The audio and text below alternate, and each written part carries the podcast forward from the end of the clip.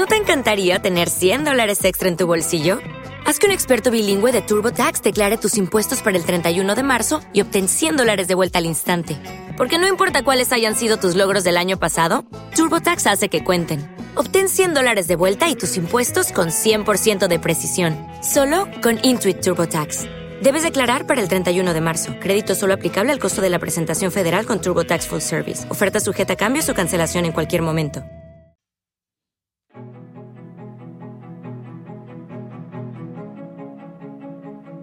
Sala Prisma presenta Encuentros, Encuentros, Encuentros. Un podcast donde hablamos de música, arte y todo lo que nos apasiona. Ideas, opiniones, mundos que convergen aquí, en Encuentros. Bienvenidos.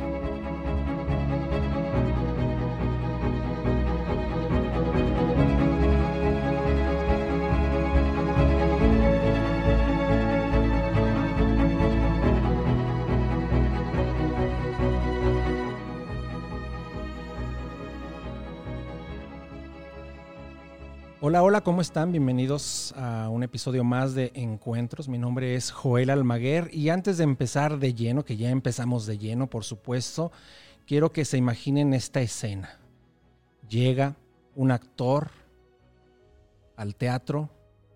Este teatro todavía no abre sus puertas al público. El silencio es casi, no sé, como invita a la paz, a la reflexión, a la meditación y este actor comienza todo un rito en silencio, concentrado y comenzando a meterse en su papel.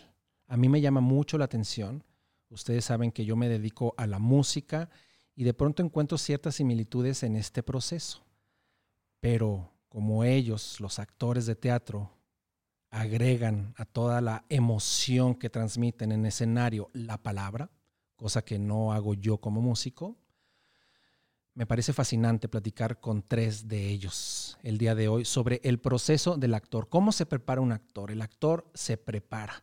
Y estamos entonces en esta tarde platicando con Saúl Margal, con Lucía Rodríguez y Carlos MG, quienes están actualmente en este 2022 presentando una obra fascinante dentro del espacio físico de Sala Prisma.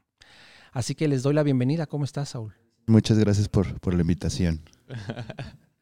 ¿Cómo estás? Bien, bien, muchas gracias. ¿Cómo estás? Muy bien, muchas gracias. Qué bueno, qué bueno. Pues oigan, estoy fascinado con su trabajo, con su trabajo como actores, con su trabajo como visionario de cómo se tiene que representar una obra en, en el escenario.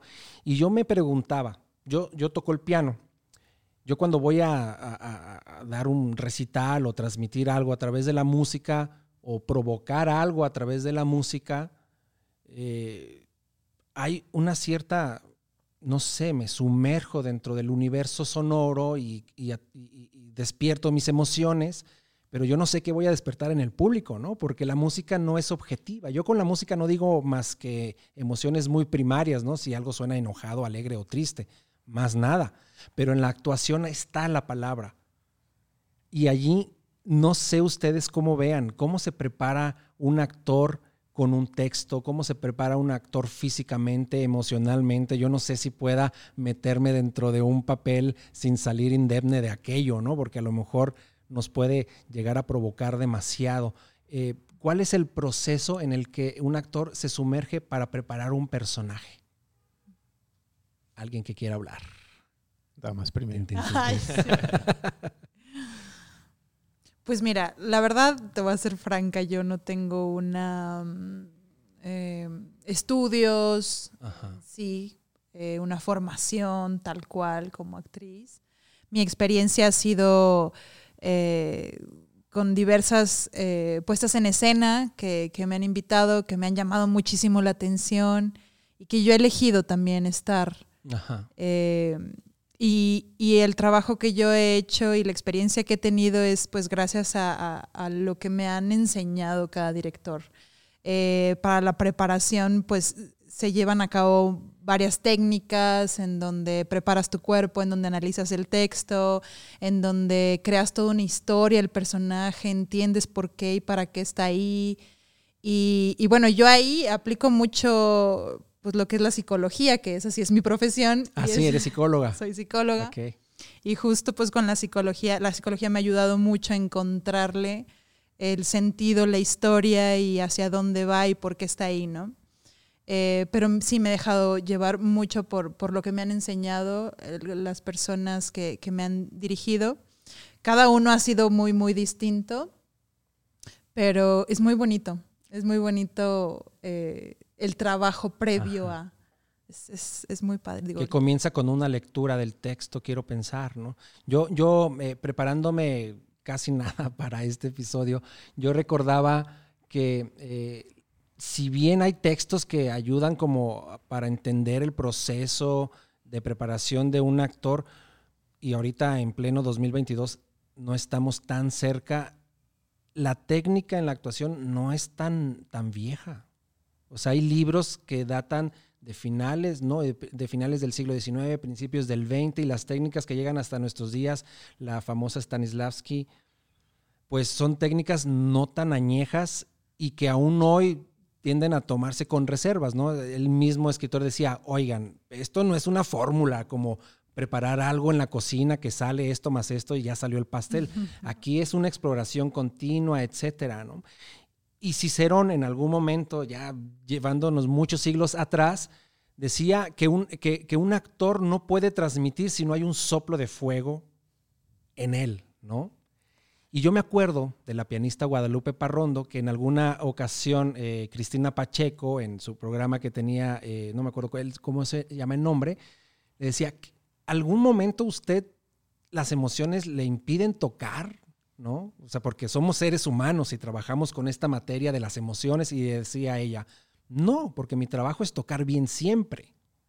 Pero en la actuación sucede eso. O sea, siempre podemos actuar bien si están las emociones allí.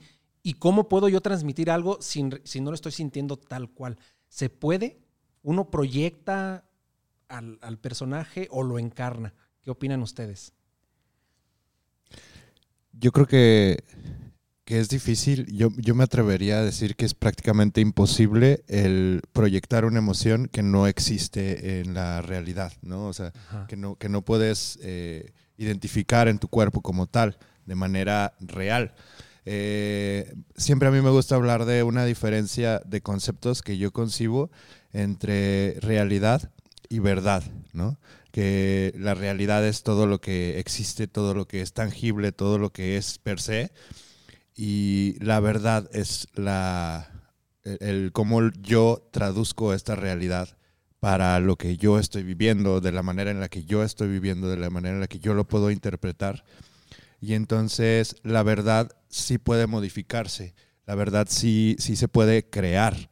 Entonces yo como, como actor, cuando, cuando trabajo como actor y como director también busco como mucho la, la verdad, el, el, trabajar a partir de la verdad y entonces que los, que los mundos que se crean, que los mundos que se construyen, se construyan eh, inspirados en esta realidad y recreando una, verdad, ¿no? Una, una, cuestión que puede ser ficticia, pero no por ser ficticia deja de ser verdadera.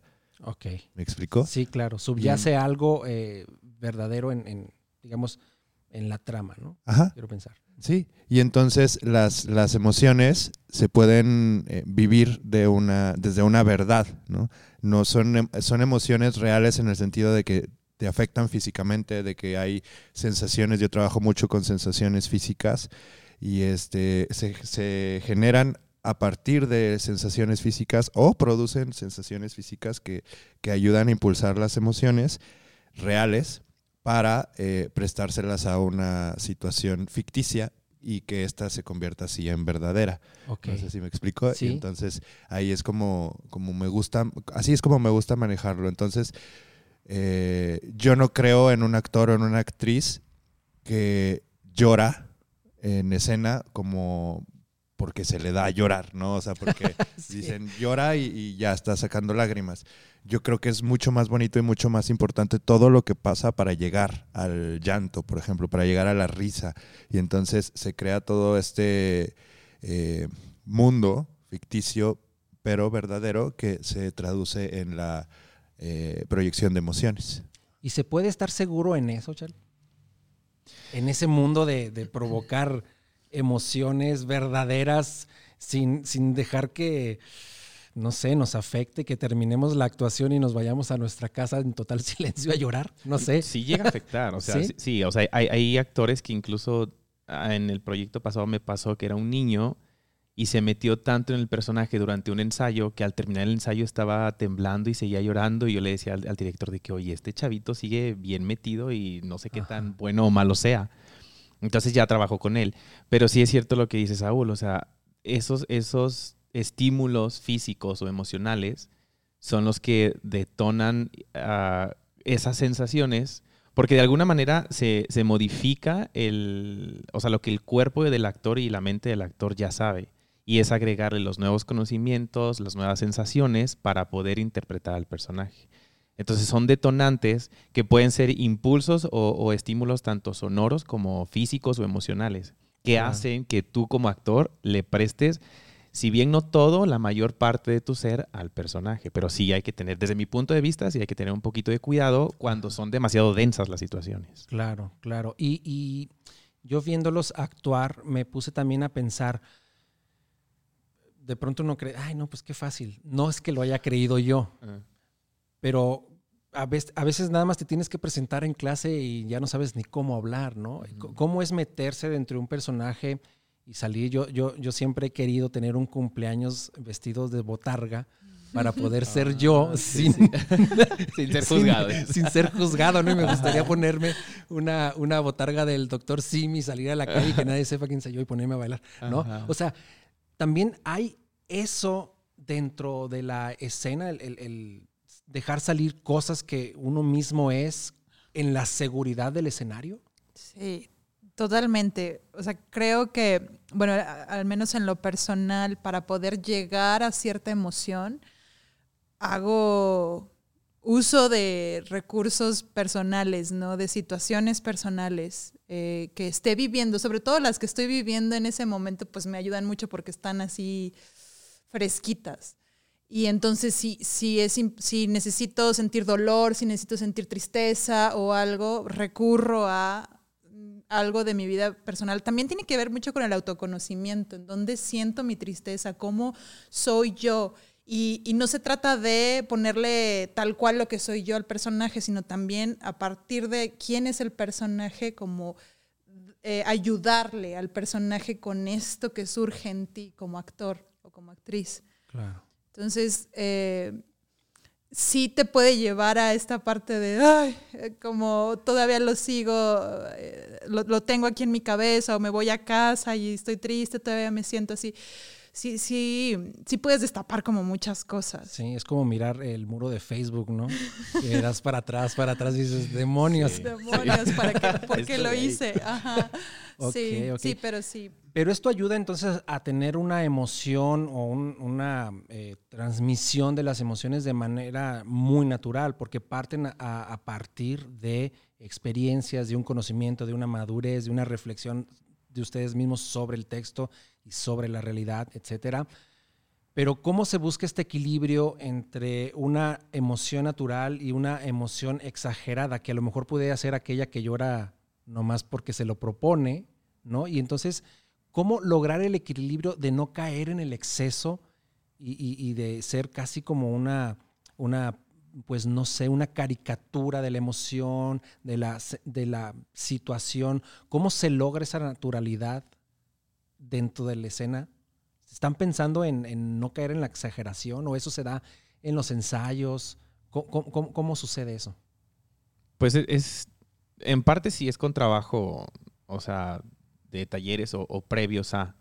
Y es, es, una fusión entre, bueno, desde mi punto de vista es una fusión entre, como dice Lucía, entre el personaje, qué es lo que sentiría el personaje, cómo actuaría o cómo reaccionaría, y hasta dónde el actor se lo permite también. Entonces, de alguna manera, esa fusión crea la singularidad del actor y del mismo personaje. Y sí, o sea, hay, hay, que tener cierto control, vuelvo a lo mismo, para ver cómo reaccionaría el personaje y cómo, porque por ejemplo, en este proyecto que tenemos de pausa hay cosas que ni de broma yo podría hacer o, no, o nunca lo había pensado hacer. Pero si llegara la oportunidad de presentarse eso, o sea, que, que, que tuviera que estar en una situación de esas, ¿cómo reaccionaría? Y es en base al conocimiento que ya tengo de este proyecto, de que, a ver, puede ser que esa persona haya reaccionado así, ¿cómo reaccionaría yo? Y si hay un punto medio entre ambos. Pero algo que sea orgánico, no es, o sea, como tú dices, no es como que, bueno, a ver, vamos a, exagerarlo o a minimizarlo a, tal punto que pues ni siquiera se tome en cuenta, ¿sabes? Que haya una relación equilibrada entre la emoción y la técnica. Ni, tanto de lo uno ni tanto de lo otro, quizás. Sí, una, una, una fusión. Y, creo que ese equilibrio lo, se logra a partir del, del ojo externo, ¿no? O sea, del, del, ojo que ve el, lo que está pasando en escena. Puede ser un director, puede ser el público, puede ser el productor, puede ser quien sea que, que alcance a ver.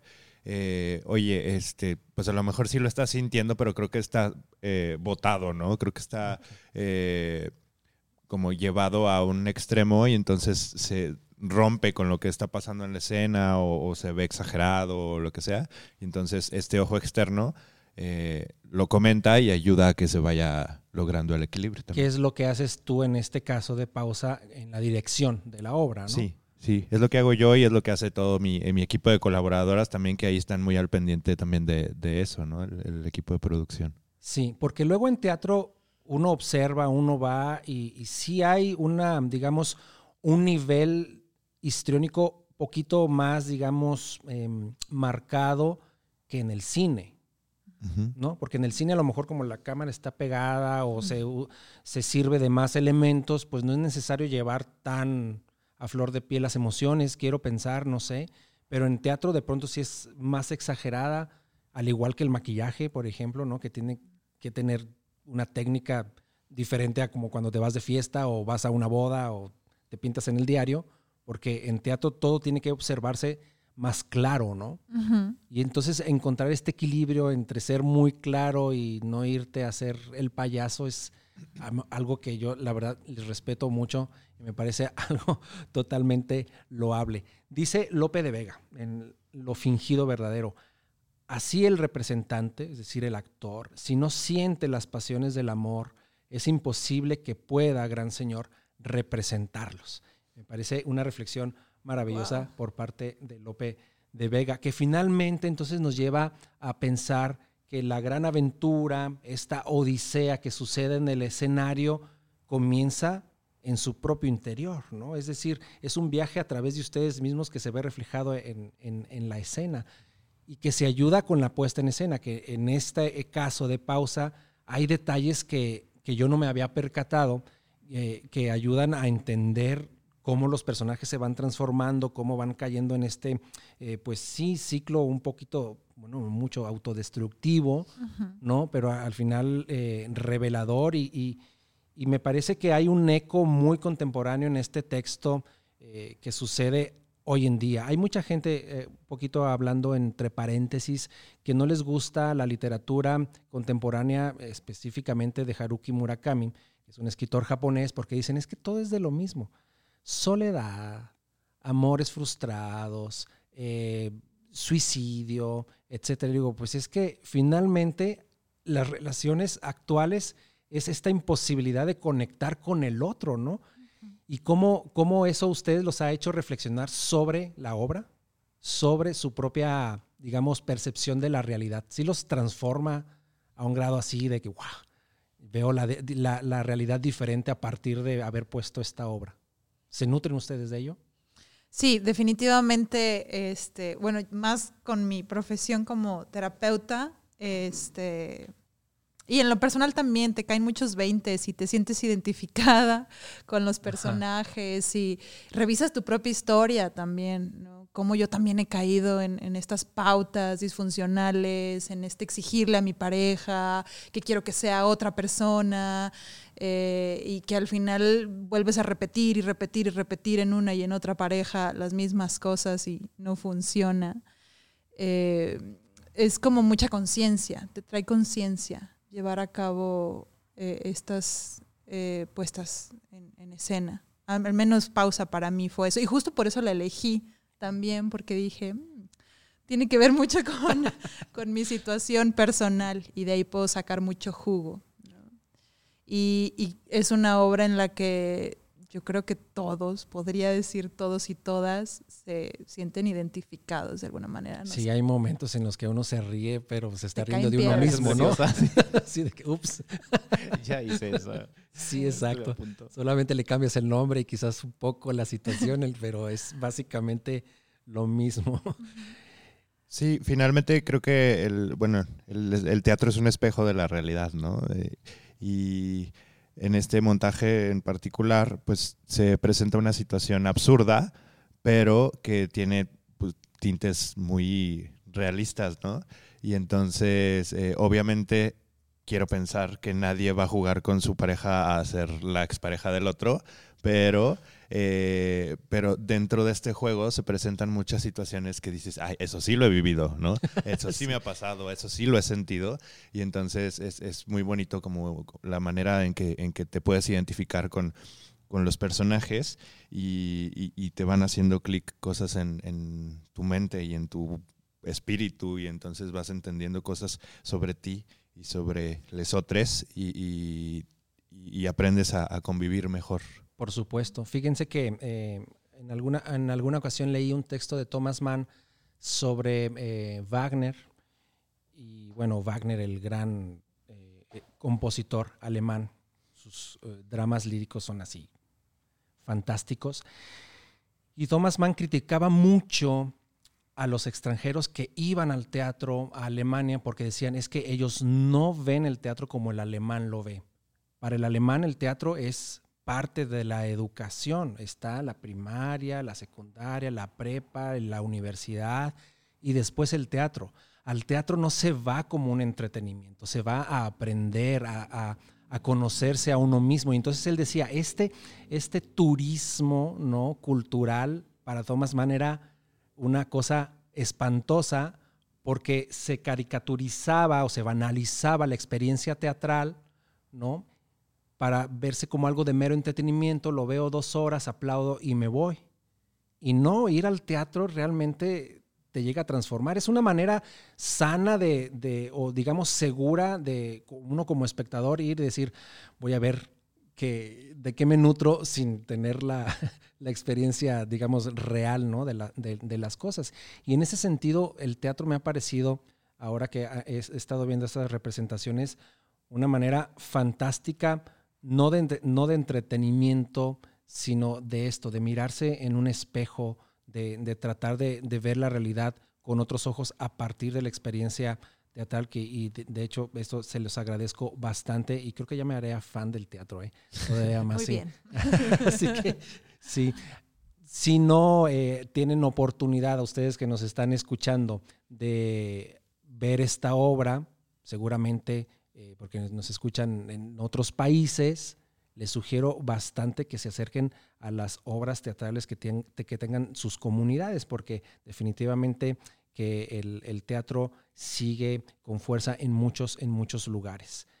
Saúl, tenía yo una pregunta, una duda eh, con respecto a cómo lleva el director a escena la obra. ¿Hay un diálogo, una retroalimentación con la escritora?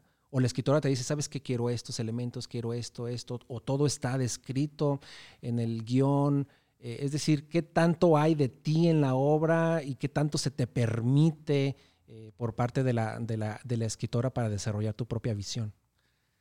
Creo que ahí depende mucho de, primero, de la relación que haya entre la escritora o escritor con, con quien dirige y de la apertura de, esta persona que escribe para la, creación de la escena.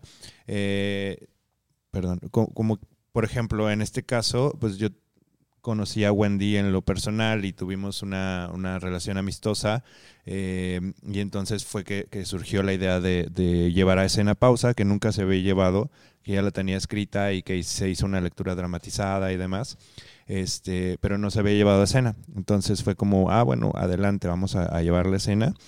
Y bueno, en, su manera de escribir sí marca como muchas cosas, de, acota muchas cosas, como el espacio es así, este, hay estos objetos, eh, los personajes eh, se ven de esta manera, este, tienen una relación de este tipo, ¿no? Entonces todo sí está muy acotado en ese sentido. Y ya yo como director decido que de estas cosas que está acotando eh, me sirven a mí para lo que yo quiero poner en escena y las que no, pues trato con ella, ¿no? A ver qué, de qué nos podemos deshacer, qué se puede modificar y, demás. En este caso que la relación es muy directa. Hay, hay, otras eh, situaciones en las que, por ejemplo, estoy ahorita eh, proyectando un montaje de un de una obra que el director es inglés, ¿no? Entonces eh, no tengo contacto con él, sino con una agencia que, es la que le lleva el control de sus derechos y las, licencias y todo. Y este y, y entonces no, no tengo contacto con él, incluso me están poniendo trabas de, no, es que no puedes hacer tu propia traducción, ¿no? O sea, tienes que apegarte a una traducción que ya está hecha, porque ya está aprobada, y porque ya está revisada, y porque todo, ¿no? Entonces hay mucha menos eh, posibilidad de, hacer cambios o modificaciones o creación a partir del texto. Creo que el, creo, creo que el texto es un pretexto para lo que vamos a ver en escena, ¿no? El texto es como, como la eh, la premisa y entonces todo lo que se pueda crear desde la visión del director y desde la eh, creación y la convivencia de, las actrices, los actores en escena, eh, es, el, es, lo que se lleva, lo que se cree, lo que se ve como arte, ¿no? Entonces, no es el, el texto como tal, no es el arte del teatro, sino cómo se van embonando todas las partes. Por eso creo que es muy importante la, la libertad creativa para tanto para directoras, directores como para actores y actrices. Por supuesto, que, que, que sucede en, en, cualquier actividad escénica, ¿no? Por ejemplo, la ópera, eh, que de pronto se critica mucho las puestas en escena demasiado alocadas que se alejan a la tradición decimonónica según la ópera, etcétera. Pero finalmente mantiene viva este, e, esta acción de arriesgarse a cosas que a lo mejor pueden gustar o no, pero definitivamente van empujando los horizontes, los límites que permiten que el arte siga vivo, ¿no? que se mantenga en una eterna transformación y de esta misma manera vivo. ¿No? Espero que en el teatro no, suceda lo mismo que en el en el teatro musical, que de pronto, ah, sí tienes que usar la traducción en español, pero los derechos en español los tiene tal y no los vende, ¿no? Espero que no suceda. Sí sucede, sí sucede más de lo que quisiéramos. Una pregunta para Lucía y, Charlie. Al estar tan comprometidos dentro de una, un espacio de tiempo con una obra, y se comprometen emocionalmente, se compenetran emocionalmente con este personaje, es difícil despedirse al final del, último telón del personaje, de la obra, o ya como profesionales dicen, vámonos, lo que sigue. O, queda como este resabio de, ah, todavía siento el jalón emocional. A mí no, no me sucede eso. Bueno, depende, ¿sabes? Lo personal depende de qué obra sea si en su momento me movió mucho o no. Cuando sí me despido el personaje, es como, bueno, ya, lo que sigue, qué padre, me dan muchas ganas de, hacer algo diferente, de hacer algo diferente. Pero sí de repente llega esta nostalgia y lo que a mí me pasa es como voy y abro el texto y lo leo y, y recuerdo, ¿no? O sea, es, simplemente eso, pero no, no me aferro. No, me aferro al personaje. Sí, no, aferrarme tampoco, pero sí, yo creo que sí es como un pues a lo mejor no un adiós, pero un hasta luego. Porque en mi caso no le doy como ya carpetazo y lo guardo y en el cajón y ya. Porque en un futuro me voy a acordar de cierta, o sea, si, si vivo algo que se relacionaba o que es parecido a lo que interpreté, pues lo traes, o sea, inmediatamente la, o sea, al, presente. Entonces sí es, sí es un ok, bueno, hasta aquí terminó el proyecto, pero como aprendí varias cosas del personaje, del director, directora, actrices o actores, o sea, sí llega un momento en el que, ah, bueno, me acuerdo y esto se parece y entonces lo vuelvo a revivir, a lo mejor no tan ah, vívido, pero pues sí llega algún recuerdo. Entonces es, es, un, no un despedir, o sea, no un adiós para siempre, sino de que, bueno, a ver, nos vamos a topar en algún futuro de alguna u otra manera. Entonces, es lo que me pasa a mí, yo no me despido tal cual, simplemente que, bueno, nos vamos a seguir viendo esporádicamente y pues a ver quién sabe cuándo. Ok, pues yo también digo lo mismo, no me despido de ustedes, sino les digo un hasta luego. Muchas gracias por estar esta ocasión platicando acerca de su actividad como actores, como directores. A todos los que nos están escuchando les recuerdo que tenemos muchos programas en Sala Prisma Podcast y además les voy a dejar las redes, los enlaces a las redes de estos grandes eh, artistas para que los sigan y pues estén en contacto eh, con la actividad que tenemos en Sala Prisma. Si ustedes están al norte de la República Mexicana, los invito a que nos visiten. Si están más lejos, ahí está Instagram y Facebook. Por favor, no dejen de darle like a nuestras publicaciones y a seguirnos en todos los programas que tenemos en Spotify, en Apple Podcasts, en Amazon Music, en Evox, etcétera. Muchas gracias, Saúl. Muchas gracias, Charlie. Muchas gracias, gracias a ti. Muchas gracias. Gracias, gracias por el espacio y la invitación. Hasta luego. Este programa fue llevado a ustedes por Sala Prisma Podcast. Para más contenidos, te invitamos a seguirnos por nuestras redes.